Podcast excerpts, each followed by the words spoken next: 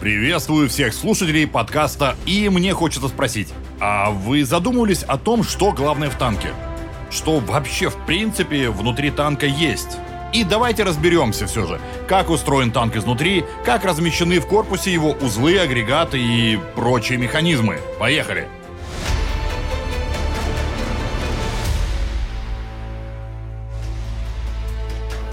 Компоновка.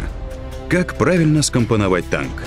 Где нужно находиться экипажу, куда устанавливать двигатель, как правильно расположить орудия и пулеметы. Первые танки уже вовсю сражались на полях Первой мировой войны, а на эти вопросы ответа все еще не было. Первые танки напоминали огромную стальную коробку на гусеницах, внутри которой посередине стоял двигатель, а пушки и пулеметы располагались либо в корпусе, либо в специальных выступах по его бортам, спансонах. Внутри машины было невыносимо жарко, немилосердно трясло, а при длительной стрельбе наводчики теряли сознание от пороховых газов. Секторы стрельбы из танка были ограниченными. В общем, поначалу танки были довольно неудобными устройствами с ограниченной эффективностью. Совершенствовать танки начали сразу после их появления. В английских средних танках Уипет и немецких легких ЛК-1 и ЛК-2 Конструкторы разместили двигатель в передней части корпуса, отгородив его от экипажа металлической перегородкой. Танкистам стало комфортнее работать, а боевая эффективность танков повысилась. В дальнейшем двигатель устанавливали спереди на многих машинах, но в конечном итоге такая конструкция стала встречаться очень редко. Законодателями танковой моды стали французы, сконструировавшие в 1916-1917 годах легкий танк Renault FT-17. Эта машина выглядела не слишком внушительно на фоне своих тяжелых и средних собратьев. Но ей было суждено совершить революцию в танкостроении. Именно в ФТ-17 впервые была применена классическая компоновка танка. Конструкторы Жан-Батист Этьен и Луи Рено расположили мехвода спереди, в отделении управления. В центральной части танка находилось боевое отделение. Над ним устанавливалась башня кругового вращения — обеспечивавшая обстрел из основного вооружения танка на 360 градусов. В кормовой части машины находился моторный отсек, в котором располагались двигатель, топливные баки и трансмиссия.